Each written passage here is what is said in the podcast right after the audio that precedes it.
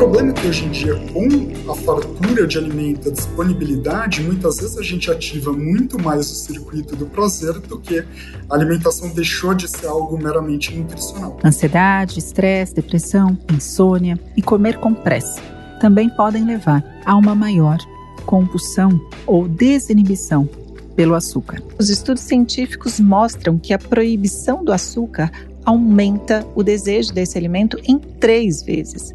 Por isso é preciso sempre balancear e equilibrar a alimentação. E a gente vai ter que aprender a distinguir qual que é o momento de se alimentar pela nutrição ou quando eu estou comendo por prazer ou por uma emoção, por qualquer outro motivo que seja. Um cappuccino e alguns croissants de chocolate. Bridget Jones, a dos filmes e livros, escolheu esse combo para tentar acabar com a frustração de passar sozinha o dia dos namorados. Então foi trabalhar mais tranquila. Mas e na vida real? Será que o açúcar tem mesmo todo esse poder sobre o nosso cérebro? Seja muito bem-vindo ou bem-vinda. Eu sou Alessandra Feltri. E eu sou a Roberta Carbonari. E você está no Pura Vida Cast, o podcast do Pura Vida Prime. É um enorme prazer voltar aqui para falar sobre saúde e sobre o tão polêmico açúcar. É uma honra e ao mesmo tempo um privilégio tratar de assuntos que podem transformar a vida de muitas pessoas. Há uma extensa literatura científica que comprova que o consumo de açúcar em excesso pode promover o desenvolvimento de doenças crônicas, como doenças cardiovasculares, a diabetes tipo 2, inflamações, alergias e até aumentar o risco para depressão e ansiedade. E por isso, tanta gente se esforça para entrar na dieta do zero açúcar. E essa meta, Lê, é bem radical por si só e já gera uma grande ansiedade. Não comer o suficiente ou não manter uma alimentação equilibrada, balanceada, são alguns dos motivos pelos quais o corpo pode sentir maior necessidade desse açúcar, além de uma construção de paladar ao longo da vida em que esse sabor seja fortemente reforçado. E para que isso não aconteça, é preciso fazer refeições completas com carboidratos saudáveis, vegetais, proteínas e fibras. Uma combinação que garante energia sem precisar de picos exagerados de açúcar no sangue. Certamente. Os doces também, quando em excesso, também podem contribuir para um ganho de peso, que acaba por gerar consequências ao longo dos anos. Mas essa briga entre desejo e proibição gera sentimentos não tão producentes. E muita gente pode ficar presa em um círculo vicioso de sentimentos negativos e de recompensa. Como o da Bridget Jones, que mencionamos logo na abertura, que precisava e acreditava precisar do açúcar para se sentir mais feliz e confiante, mas ao mesmo tempo vivia em uma enorme briga de proibição e entrega. Hoje vamos explorar essa questão psicológica e tudo que se relaciona à tão falada dependência, entre aspas, emocional e física do açúcar. E o que dizem as últimas pesquisas científicas sobre o assunto? E são muitas perguntas que serão respondidas hoje. Da gula, passando pela crise, pela abstinência do açúcar, a necessidade de tirá-lo de forma significativa da alimentação. Afinal, todo mundo quer saber qual é a melhor forma de lidar com o açúcar. É preciso, para isso, entender mais profundamente os impactos do açúcar também em nosso cérebro. Exatamente, Beta. O açúcar ele afeta o sistema de recompensa do cérebro. Na realidade, a comida, de modo geral, funciona como uma recompensa. E os alimentos e bebidas mais açucaradas fazem com que a pessoa tenha um impulso por comer mais e também de sentir mais fome. O açúcar tem uma absorção rápida e gera, portanto, um sinal de fome, novamente, mais rápido também. E se a próxima refeição escolhida for com mais açúcar, esse ciclo se inicia novamente. Isso vai gerando um pico de hiperglicemia, atrás de uma hipoglicemia e um desejo recorrente pelo doce. Em contrapartida, os estudos científicos mostram que a proibição do açúcar aumenta o desejo desse alimento em três vezes. Por isso é preciso sempre balancear e equilibrar a alimentação. Ansiedade, estresse, depressão, insônia e comer com pressa também podem levar a uma maior compulsão ou desinibição pelo açúcar. E agora, para falar sobre esse assunto, a gente recebe o psiquiatra Felipe Paravente. Seja muito bem-vindo ao Pura Vida Cast. É um prazer receber você aqui, doutor Felipe, que tem muito a acrescentar pelo seu vasto conhecimento sobre transtornos alimentares, sobre alimentação e o comportamento alimentar. Muito obrigada pela sua presença. Muito obrigado eu pelo convite, agradeço a Alessandra, a Roberta, tomara que seja bem produtiva a nossa conversa aqui. E será que nós estamos aqui recheadas de pergunta para que você esclareça a nós e a todos os ouvintes hoje. E a gente já vai começar trazendo frases que são fortemente pronunciadas na mídia e até de uma forma é, irresponsável, eu diria, trazendo algumas certezas às pessoas que as acessam. Eu queria que você falasse um pouquinho para a gente começasse falando sobre é certo ou é errado dizer que o açúcar vicia como uma droga? Acho que para responder essa pergunta, o melhor jeito é a gente pegar a frase lá do comecinho do episódio 22 que a, que a Alessandra falou. Né? Ela começou o, aquele episódio falando assim, o sabor do açúcar nos oferece sabor intenso, rápido e gratificante para o cérebro. Mas a ilusão passa e há malefícios que ficam. Quando escutei essa frase, a primeira coisa que me vem na cabeça é uma droga. Né? A gente está falando exatamente de uma droga que tem um potencial de viciar. Quando você fala de algo intenso, que é rápido e que é gratificante, e que depois essa ilusão passa, né? Numa droga pode vir uma abstinência, uma síndrome de abstinência, e os malefícios ao longo do tempo. Mas ao mesmo tempo eu me questiono, né? Será que realmente o açúcar é uma substância que vicia ou são outras coisas que estão ao redor do açúcar, dos doces e do ato de se alimentar em si, de comer, que tem esse efeito viciante? E já vou responder essa primeira pergunta para vocês, né? apesar de em todo lugar a gente ver escutar sobre o açúcar como algo demoníaco e extremamente viciante, as pesquisas ainda são muito incertas nesse sentido. Né? A gente não tem nada que comprove que de fato seja o açúcar um grande é, uma grande droga, a substância em si. Eu acho muito legal a gente começar falando dessa forma e já desmistificando essa questão. Né?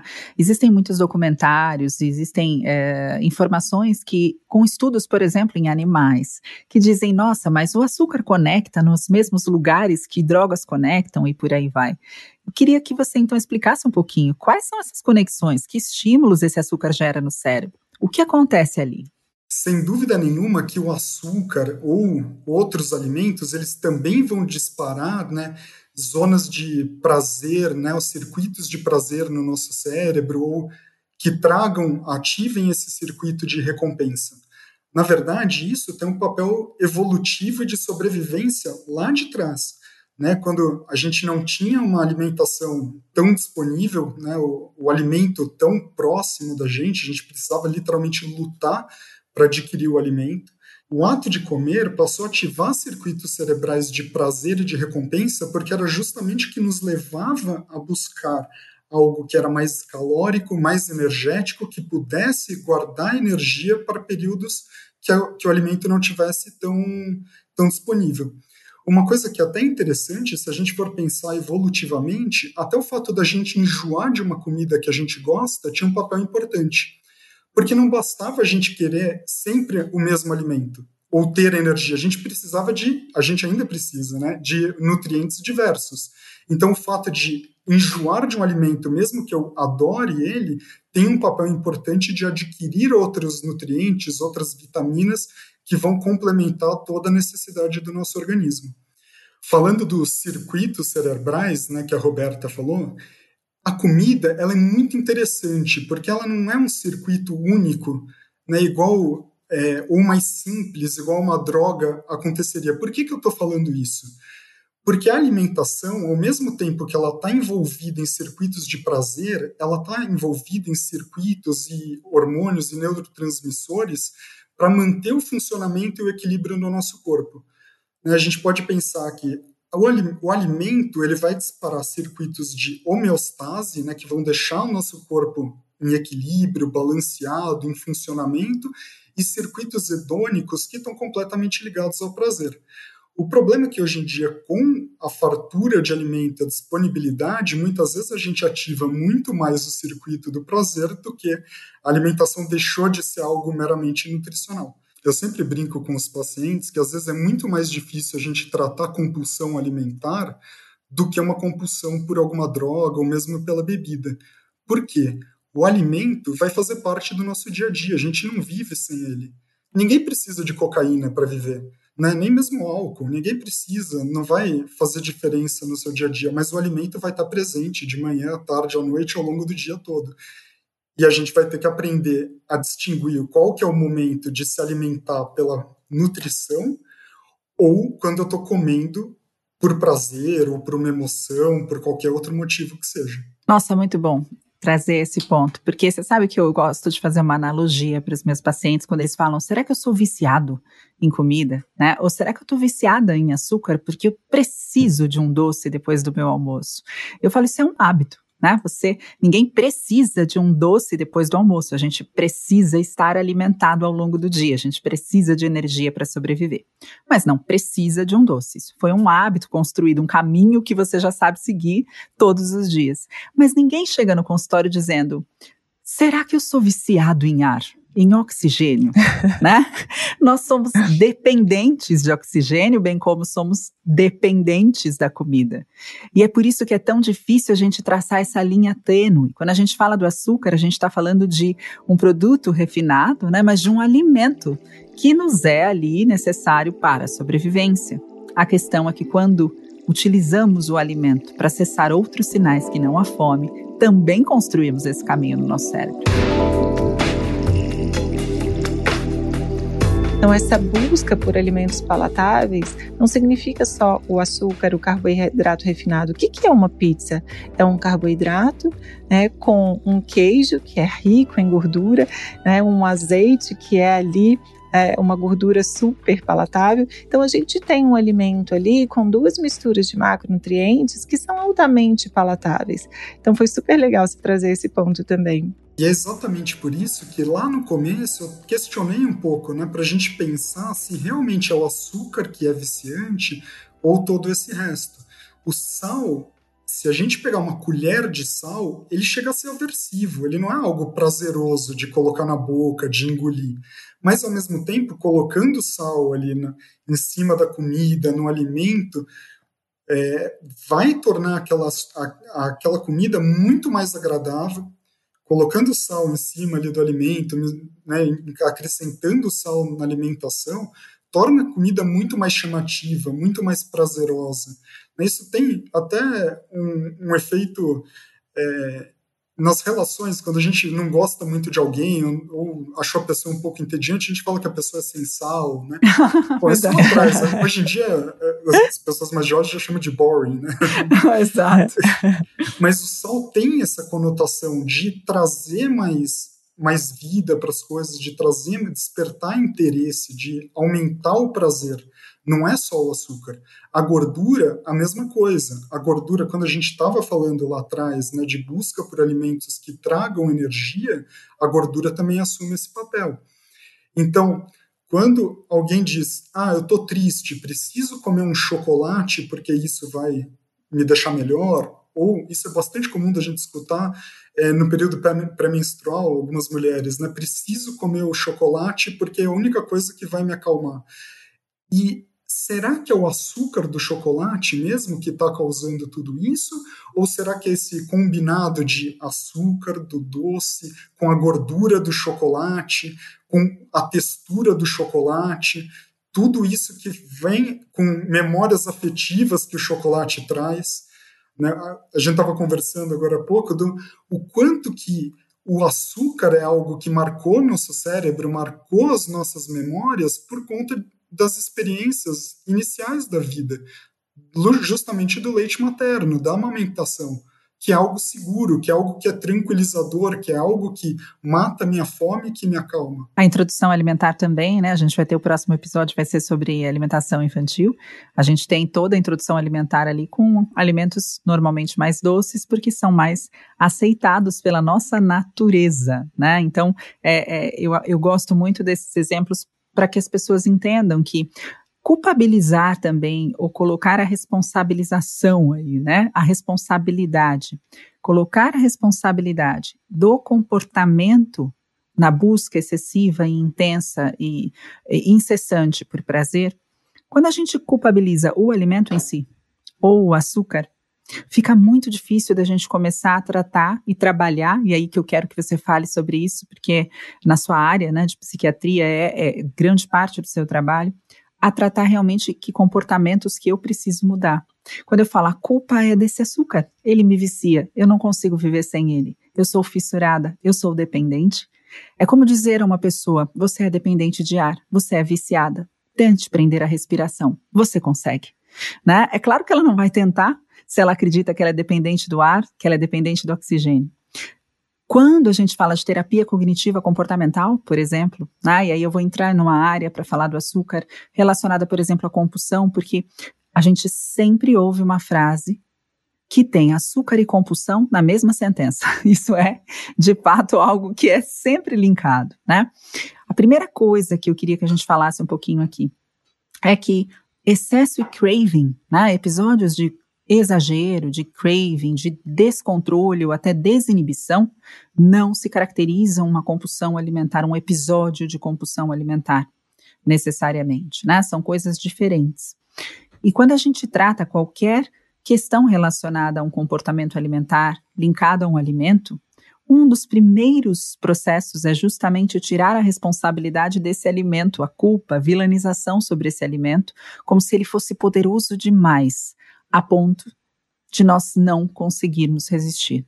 Ou como se ele fosse poderoso demais e perigoso como uma droga, a ponto de sermos obrigados a proibir para sempre. Roberta, isso é bem interessante porque esse questionamento até é válido para droga também. Quando uhum. a gente proíbe alguma coisa, ou, como, ou quando aquela ideia é proibida de uma certa substância de um, ou de um alimento, às vezes a intensidade do pensamento, a intensidade uhum. do desejo aumenta muito. Uhum. Eu vou dar um exemplo bem prático. É, da época que aqui em São Paulo ainda existia outdoor, tinha uma propaganda que eu não sei se, se alguém vai lembrar, que era assim: crack que é crack não usa crack. Do ponto de vista cognitivo e do comportamento, isso é muito interessante. Vários pacientes nessa época me falavam assim: quando eu vejo essa esse outdoor na rua, a única coisa que eu consigo pensar é em crack, crack, crack. É, é, o que fica martelando na cabeça, é o que aumenta o desejo, é o que dá a fissura e o impulso de, de repente, ir usar ou recair. Se a gente pensar na alimentação, é a mesma coisa.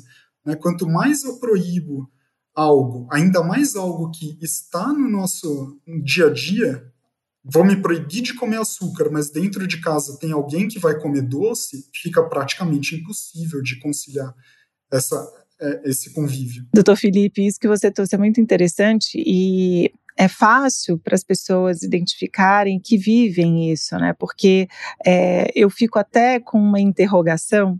Eu tenho é, uma alimentação super saudável dentro de casa, meu marido também. A minha irmã é, tem, eu falo que ela tem inclusive uma alimentação até melhor do que a minha casa. Ela sempre cuida de todas as, as refeições do dia, muito preocupada com a saúde, porque ela já teve, já sofreu bullying, já teve sobrepeso, então tem aí lembranças as quais é, impactam realmente no, no cuidado dela diário e com as crianças, que ela tem duas filhas. Só que em paralelo, ela tem em casa também uh, um ou marido que tem uma diferença aí dessa alimentação. E é muito curioso, doutor Felipe, eu gostaria até que você trouxesse um esclarecimento, porque eu fico com uma interrogação, eu falo assim, gente, por que as meninas pegam mais o lado né, do pai, que gosta mais de doces, e não olham para a mãe e falam, poxa, isso aqui vai ser muito mais bacana para mim, olha como minha mãe cuida da gente, olha Gente, isso é muito curioso. eu falo que eu olho assim, eu fico, ai meu Deus, o que eu posso fazer? Como eu posso intervir? Eu acho que tem duas coisas interessantes do que você falou, que primeiro é uma ideia que muita gente traz de quando é, ou está envolvido numa dieta ou tentando melhorar um pouco o hábito alimentar, vem um pensamento automático que é de injustiça. Por que, que essa pessoa pode comer e eu não posso? Né? Ou uma sensação de eu estou sendo punido. Por que, que a pessoa é magra, ela tem direito de comer o chocolate e eu tenho aqui que ficar fazendo dieta? Isso acaba muitas vezes reforçando ainda mais né, esse sentimento negativo, esse afeto negativo que vem, reforçando ainda mais o impulso de comer. Quando a Lei me trouxe essa informação, né, eu fico pensando aqui em casa, tenho duas filhas, então vou falar do que acontece aqui, né? A gente costuma ter uma alimentação saudável, mas obviamente que não existe uma vez que a gente pensa assim, ó, vocês estão com vontade hoje de comer alguma coisa diferente? Que elas não olhem pra gente e falem, sim, e, e, e, esse diferente, obviamente, não tem a ver com o que a gente costuma comer, tem a ver com o que elas não estão acostumadas a ter em casa, né? E por que, que é mais fácil elas quererem isso, né? Talvez aqui no meu caso, por elas não terem isso com frequência, mas saberem também, já conhecerem o quanto isso é gostoso. E por uma questão muito importante que eu, que eu acredito e que eu observo tratando adolescentes. Para o adolescente é muito difícil se submeter ao mais difícil. Ele não quer o mais difícil. Ele quer o prazer imediato, ele é muito mais imediatista, ele quer para hoje o que vai acontecer, até no tratamento. Quando eu falo para um adolescente assim, eu não falo mais porque eu sei que não funciona. Olha, comer muito açúcar pode te levar a um quadro de diabetes. A primeira pergunta que ele me faz é: com quantos anos? E quando eu falo 60, ele, mas aí eu já vou estar tá velho. Para ele, isso não faz uma grande diferença, né? Porque a, o pensamento, a sinapse que vem, a construção desse raciocínio do adolescente é: se eu fizer hoje, o que acontece amanhã? E aí a busca é só assim: ó, se eu não comer, eu emagreço 3 quilos? Não, não vai emagrecer. Ah, então eu vou comer, já que eu não emagreço 3 quilos né? Então, tem um processo de imediatismo que acontece, e eu acho que isso é muito do comportamento dos adolescentes, mas também, Felipe, o que eu observo é que o ser humano, por instinto, busca normalmente o mais prazeroso. É preciso uma maturidade e um treinamento quase que de vida para você falar: eu vou buscar o mais difícil, o menos prazeroso, por conta das consequências disso. Acho que você falou um ponto que tem a ver muito com a psicopatologia das compulsões em geral. Né? Mas antes de falar disso, que é até uma coisa mais técnica, é, eu gostei do exemplo das suas filhas, né, de o, como elas lidam com a comida. Porque, na verdade, a comida vai estar presente, a comida vai continuar sendo prazerosa, né? vai continuar tendo Páscoa cheia de ovo de chocolate e ovo de chocolate cada vez mais gostoso, mais bonito, mais atrativo, e o que a gente precisa é melhorar o nosso relacionamento com, com a comida. Ela vai continuar ali. A nossa sociedade ela é estruturada de uma forma a incentivar é, a alimentação pelo circuito do prazer. Tem algumas coisas que é, a gente para para pensar o quão curiosas são. Rodízio. Né? O rodízio de pizza, rodízio de carne. É, no Brasil ainda o nome não é tão ruim, né? rodízio, porque você entende o conceito do que é mais o nome em si, é, mas lá fora, em países de língua inglesa, chama All You Can Eat. Né? É literalmente você paga e eu quero dar prejuízo para o restaurante é, já que eu paguei, eu vou comer até valer a pena.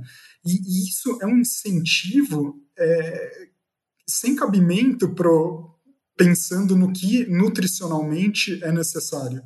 Né? Ou quanto que isso reforça um comportamento que que justamente é o problema de muitas pessoas que a gente acaba atendendo. Mas olha só que interessante, se a gente fizer aqui uma outra analogia, um outro exemplo, rodízio, né? Você vai rodiziar ali, você vai rotacionar algo.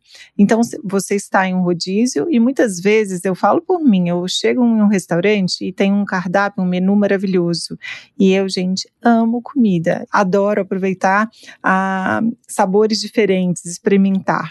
Eu olho e falo assim, nossa, mas eu queria esses três pratos aqui. Aí eu chego com meu marido, você pede um, eu peço outro, e a gente divide uhum. esses dois para a gente experimentar, dois pratos. E que deveria ser essa ideia. Você come o suficiente, mas você tem a possibilidade de um rodízio, de experimentar um pedaço de, de uma carne, um pedaço de uma outra carne, comer coisas diferentes, mas em uma quantidade que você se sinta satisfeito e não que você exceda aquela quantidade energética porque você quer dar prejuízo para aquele estabelecimento alimento ou aproveitar o máximo que tem ali para você se alimentar. É, poderia, se a gente é, conseguisse construir aí de outros olhos, poderia experienciar sabores diferentes em um restaurante como um rodízio e não comer enlouquecidamente. Né? Isso da experiência dos sabores é algo bastante curioso como a gente foi deixando de lado alguns sabores até que são é, interessantes em prol de algo hiperpalatável. Um exemplo bem claro disso é a comida japonesa. Uma comida japonesa tradicional, ela é equilibrada em termos nutricionais, é, diversa em nutrientes, tem sabores que são bem específicos e é, característicos e interessantes, como o do umami, por exemplo. E a Sim. gente foi perdendo isso ao longo do tempo, por exemplo, em rodízio de comida japonesa, que você põe uma goiabada, enche de cream cheese, tem o salmão com azeite trufado e a flor de sal é, é ótimo, não estou dizendo que não é gostoso isso, mas a gente está sempre numa busca de algo mais gostoso, de algo mais prazeroso e que não necessariamente vem com mais saúde. Né? Pelo contrário, vem carregado de muito mais caloria, de muito mais é, sal, por exemplo, e ao mesmo tempo abrindo mão de algo que tradicionalmente já era muito bom. Eu adoro comida japonesa e eu tenho uma certa aversão a essas uh, experiências Variações. que trazem. É, é, engraçado, eu adoro sabores, adoro pratos diferenciados, acompanhamentos diferenciados, mas quando você mistura demais algo que não pertence a essa culinária, né? Como um cream cheese. Gente, o que, que, tem a ver o cream cheese com o salmão cru ou atum cru ali dentro, né? Poxa, o que fizeram com, com, com a, comida, comida japonesa? japonesa? Tem, tem até um meme que as pessoas colocam de como o brasileiro melhora as comidas, né? Então tem a foto do hot dog nos Estados Unidos, o pão, ah, salsicha e nada, o hot dog no Brasil. Ou a, a, pizza na Itália, a pizza no Brasil. Né? É excelente é, isso. É excelente e retrata muito bem isso, que a gente sempre está tentando colocar mais e mais e mais e mais e não dando conta de, o que fica muito claro aqui, né, na nossa conversa, que eu acho que para os nossos ouvintes é importante também que eles possam perceber, é que a nossa natureza é uma busca do mais, é uma busca de mais prazer, né? Esse é um impulso que é natural.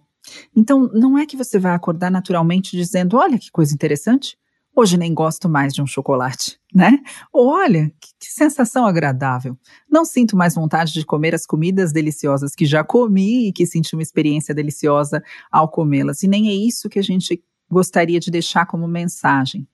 Mas é a mensagem de que se você não respeitar aquilo, né?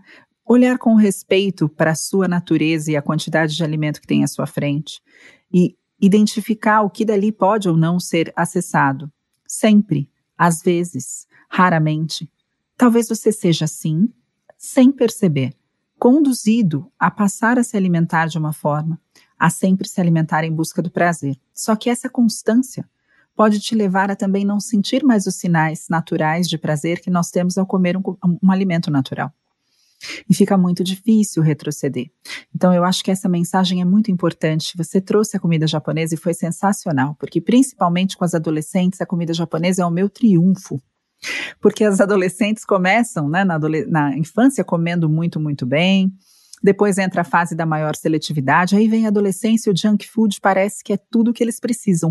E pensa no comportamento do adolescente. O comportamento do adolescente é pra já, sem juízo, eu não vou morrer se eu pular de bug jump. O adolescente ele vai pensar assim: eu penso, se eu pular de bug jump, eu tenho duas crianças para criar, isso não pode ser seguro, né? E a gente começa a medir mais consequências com a maturidade. Então, a gente precisa começar a pensar nisso. Quando eu falo da comida japonesa para adolescente, eu, e ele fala assim para mim, não, mas eu, eu, eu não gosto de feijão, eu não gosto de arroz, eu não gosto de batata, eu não gosto. Eu falo, você já comeu? Já. Você lembra o momento que você não gostava? Tem sempre uma situação, alguém que falou que era ruim, uma amiga que também parou de comer. Todo adolescente traz essa história. E aí eu falo para ele, então tá bom. Você lembra do gosto? Não. não lembra do gosto. E quando eu pergunto, teve alguma coisa que você comeu que no começo você não gostou? Não, eu só como o que eu gosto. O adolescente tem essa sensação, eu só como o que eu gosto. Aí eu pergunto, você já experimentou peixe cru? E o adolescente fala, sim. Você come comida japonesa? Como? Você gostou do peixe cru a primeira vez que você colocou na boca? Nenhum adolescente responde sim. E eu falo, por que você insistiu? E eles respondem, porque meus amigos todos vão no restaurante japonês. e eu queria aprender a comer, né? Então, a gente precisa desses estímulos. Por que você vai diminuir o açúcar? Ou por que você vai escolher um alimento natural? Por que você vai fazer isso? A gente precisa encontrar fora do alimento razões para o alimento também. Mas isso, Roberta, é exatamente igual à primeira cerveja. Você pergunta para as pessoas, a primeira vez que você tomou uma cerveja foi gostoso, foi prazeroso? Você falou, nossa, vou. O, o gosto não é algo extremamente atrativo. E nesse caso, não repitam. E nesse caso, não repitam. o, o doutor Felipe, para mim, continua não sendo atrativo. Parece que eu bebo um cerveja quando eu quero experimentar, sempre é a primeira vez, porque para mim. para mim também.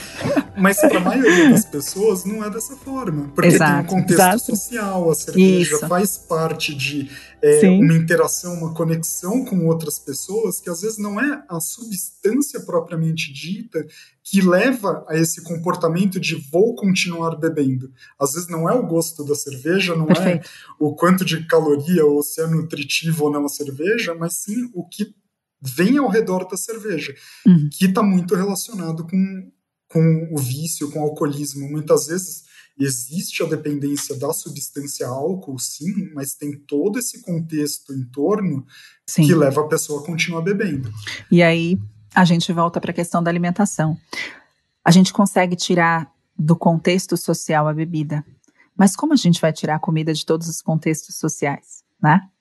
Exatamente. Como a gente Exato. faria isso? Então, a gente não vai tirar. Então Exato. a gente vai ter que aprender vai ter que criar ela. habilidades de lidar com a comida de uma forma mais saudável. Isso é cortar é, 100% do, do prazer da comida? Não, eu posso comer por prazer, desde que seja de uma forma consciente, de uma forma é, condizente com, com a alimentação que, que seja mais saudável, igual a gente faz com a bebida.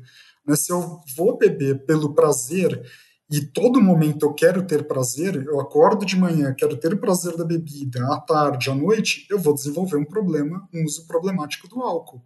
O que a gente está falando de vício aqui da alimentação é muito parecido. A gente começa a desenvolver um hábito e uma busca na alimentação que deixa de ser saudável, que passa a ser problemática. Por isso que tem muitas características em comum né, de uma compulsão uhum. alimentar, desse, de certa forma, um vício alimentar com uma dependência de droga. Uhum. E o mais curioso, acho que eu nem cheguei a dizer isso, é que quando a gente estava pensando se o açúcar é o vilão ou não da dependência, muita gente não sabe que eu não preciso ter uma substância para gerar dependência. A gente pode ter dependência sem nenhum fator externo ou, ou, ingerindo qualquer coisa. Uhum, né? Uhum. Eu posso ter uma dependência por jogo, eu posso ter uma dependência por sexo, eu posso ter uma dependência é, por exercício físico, uhum. eu posso ter uma dependência por internet, várias outras coisas. Jogos, isso, gamers, né? Exatamente, Sim. isso ativa áreas cerebrais que estão completamente relacionadas a outras dependências que é, exigem uma substância em si. E, doutor Felipe, até gostaria de puxar um tema aqui é, para que você esclareça para todos os nossos ouvintes. Uh, como distinguir, sabe aquele chocolate que sempre está depois do almoço? E aí a gente escuta assim, mas eu não consigo deixar esse chocolate depois do almoço.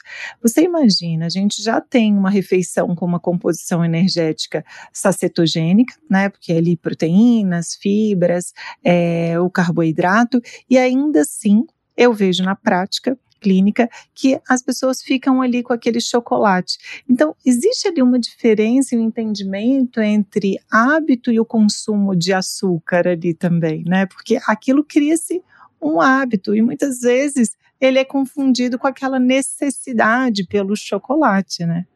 É igual o cafezinho no, no meio do expediente, né? A pessoa fala assim, ah, preciso parar o trabalho porque eu preciso tomar um café ela não precisa tomar o café, ela precisa descansar um pouco, porque ela está ali trabalhando, está concentrada há muito tempo. ela começou a tomar o café e isso entrou na rotina, e a partir de um momento o café de fato passa a ser a, o, o, foco principal, a ponto às vezes até de criar uma dependência da cafeína. O que, inclusive, né, é, isso é até interessante, quando a gente pergunta qual que é a substância psicoativa que é mais comumente utilizada, todo mundo fala, ah, é o álcool, é o cigarro, é a maconha. Não, é a cafeína. É, tem estimativas que 85% da população faça ou já fez uso em algum momento de cafeína. Isso está dentro do nosso dia a dia. Mas respondendo a sua pergunta em relação ao chocolate depois do almoço, quando ele passa a ser problemático ou não, é, eu vou responder de uma maneira, de uma maneira bem técnica em relação a tudo na psiquiatria que é o quanto daquilo passa a desenvolver um problema para a pessoa, gerar algum tipo de estresse emocional, de desgaste emocional, de impacto na relação é, de trabalho, de relação com familiar, né, de relacionamentos conjugais, às vezes, ou não. Se é uma pessoa que come o chocolate todo dia depois do almoço e não interfere em nada na dieta dela, na saúde, na rotina ou emocionalmente, né, na, na própria sensação de bem-estar, ela não tem nenhum problema de comer o chocolate. Agora, se a pessoa às vezes come um chocolatinho depois do almoço e fica remoendo aquilo, se torturando, porque acha que vai engordar, né? isso é muito comum da gente ver em pessoas que têm anorexia nervosa. Né? Ela às vezes até abaixo ali do peso, mas aquilo fica martelando na cabeça dela de uma maneira que, que o desgaste é, é gigantesco por conta de um chocolate.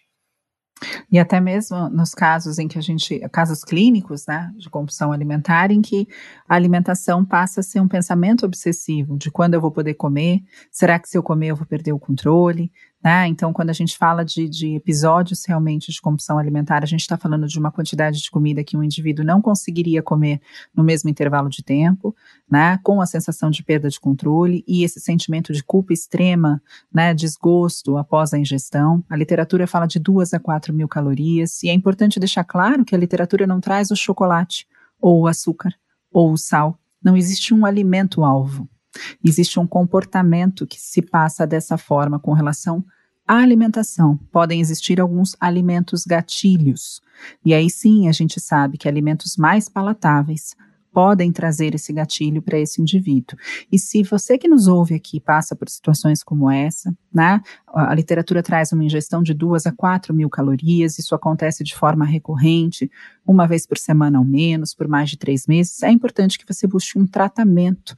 Não tem a ver com vício por uma determinada substância, mas sim com uma outra questão, né? Que pode se caracterizar aí como um transtorno alimentar. Agora, se a gente está falando desse chocolatinho que você tem que comer depois do almoço, é importante você se perguntar: você tem que comer, e além de ter que comer, ele é algo realmente prazeroso na sua vida, na sua cabeça, no seu bem-estar, no seu, né, no, na sua relação com você mesma? Você se sente bem e está tudo bem, então. Agora, a quantidade desse chocolatinho é algo que, como nutricionista, eu e a Lê, a gente vai sempre perguntar. Tudo bem você querer comer um chocolatinho depois do almoço. Onde você mata a vontade desse chocolate? Na boca ou enchendo o estômago? Né? Porque a vontade a gente consegue matar na boca. Então a gente consegue pegar um pequeno tabletinho de chocolate, colocar na boca, sentir o prazer, degustar, entregar essa sensação de alívio e prazer que de repente o chocolate esteja associado na sua vida, desde que depois você fique muito bem com relação a isso, consciente dessa escolha, né? Agora a gente precisa se perguntar até quando isso está sendo saudável se você nem percebe que comeu o chocolate, nem lembra o gosto dele e precisou realmente acessar uma quantidade muito grande para tentar se trazer bem-estar e o rebote disso depois é uma sensação de culpa, como a que o Dr. Felipe trouxe aqui. Então, é importante a gente lembrar que alguns, algumas substâncias, né, como açúcar, como sal, como uh, essas, esses elementos que trazem o hipersabor ao alimento, podem nos levar a uma ingestão aumentada sem que a gente perceba que a gente está entrando nesse processo. E podem aí desensibilizar o nosso prazer ao comer um alimento que não tenha tanto sabor, mas que é tão prazeroso também, sim. Maravilha, excelente explicação. Eu trouxe até o tema do chocolate após essa refeição, é, porque você trouxe aqui uh, o tema sobre autoobservação. Por que você coloca esse chocolate e não de forma alguma trazendo aqui que esse chocolate é, seria nocivo, né, a, esse, uhum. a, essa pessoa, enfim. Mas muitas vezes é, ele é colocado e uh, as pessoas nem percebem a, aquela atitude, ele está ali sempre. Uhum. É, virou um hábito. E aí é exatamente o que você trouxe. Você coloca porque tem que ter e você acredita que né, não fica sem ele, ou você consegue saboreá-lo e é por isso que ele está ali após o seu almoço. Né? Então é essa autoobservação das nossas próprias escolhas. É porque muitas vezes você está adotando um hábito que é um hábito rico em açúcares e que nas, e muitas vezes não é nem pelo sabor em si, é, é, uhum. porque ele já está tão ali depois do seu almoço que você não está ah, nem observando o que você está fazendo, está no automático e você acaba né, levando isso para uma vida, desnecessariamente, porque ele poderia estar tá em outras formas de apresentação, em outros horários, inclusive, e fica ali uma coisa mecânica, né? Porque foi aí ao longo dos anos desenvolvido, mas foi mais nessa perspectiva mesmo. E que muitas vezes nem é mais prazeroso, né? Uhum. Porque se está no é? automático de comer depois do é, realmente é prazeroso ou é algo que você só faz porque está sendo levado por um impulso? Isso é uma coisa que é muito comum da gente observar no episódio de compulsão alimentar, que a pessoa come uma quantidade tão grande de comida sem se dar conta de que comeu, de é. tão rápido, de, de tem gente que às vezes até acha que se desconectou do próprio corpo, quando uhum. só consegue parar de comer só consegue parar de comer na hora que realmente começa a dar dor no estômago, começa a passar mal, chega a vomitar. Né? E uma coisa bem interessante, Roberto, você estava falando da quantidade de calorias né, que a gente usa como, como critério. Isso até o DSM-4, a CID-10, né, que são manuais que a gente usa para diagnóstico, pegavam muito nessa questão objetiva da quantidade de calorias ou a quantidade de alimento. Uhum. Mas a gente vê que tem vários pacientes que, mesmo que a quantidade não seja tão exagerada ou que não seja tão grande, eles têm um sofrimento ou o comportamento é tão nocivo né, ou tão é, intenso que já seria suficiente para a gente chamar é, aquela situação de um transtorno alimentar. Então, os manuais, nas suas edições mais novas, né, o DSM-5, uhum. a própria CID-11, ampliaram um pouco essa visão, trazendo os, trazendo os bindes subjetivos. Sim. Que para a gente, olhando de fora, não parece ter sido muito é, muita comida, não ter sido exagerado, mas para aquela pessoa que viveu aquele episódio, aquilo foi muito intenso. Queria agradecer, Ale, é, o doutor Felipe, por estar com a gente aqui, é, por trazer, por dar um pouquinho do seu tempo entre consultas, que eu sei que é corrido. Muito obrigado por ter topado estar com a gente falando um pouquinho sobre esse tema. Muito obrigado, acho que foi ótimo. É, espero que tenha contribuído para quem esteja escutando e se identifique com alguma coisa, ou no, pelo menos pare para refletir sobre a própria alimentação. Né? Igual você fez o comentário de estar no banco de passageiro, de cada vez mais a gente está no banco de motorista, né, sentando para comer, prestando atenção na nossa alimentação, de fato comendo, saboreando e sentindo o prazer da comida de uma maneira saudável. Perfeito. Esperamos que você tenha apreciado esse podcast. Se este episódio trouxe dicas para diminuir os impactos negativos do açúcar, convidamos a você a fazer uma avaliação positiva. E para fazer isso é muito simples. Clique no ícone que fica logo abaixo do nome do canal e avalie o programa de uma até cinco estrelas. Isso mesmo. Neste episódio explicamos a relação entre o açúcar com neurotransmissores responsáveis pelo humor, pela sensação de prazer. E pelo comportamento alimentar. Não manter uma dieta balanceada, uma alimentação equilibrada, pode fazer com que o seu corpo sinta maior necessidade desse açúcar, sem ao menos você perceber se está ou não saboreando o alimento que escolheu por classificá-lo um alimento prazeroso ou gostoso. A boa notícia é que é possível acabar com a dependência pelo açúcar. Exatamente. É possível aprender a comer o açúcar de uma forma mais equilibrada, mais balanceada, sentindo sim prazer e não uma sensação de dependência. Muito obrigada, Felipe. Muito obrigada, Lê. Obrigada, Rô. Obrigada, doutor Felipe. Obrigado, Alessandra. Obrigado, Roberta.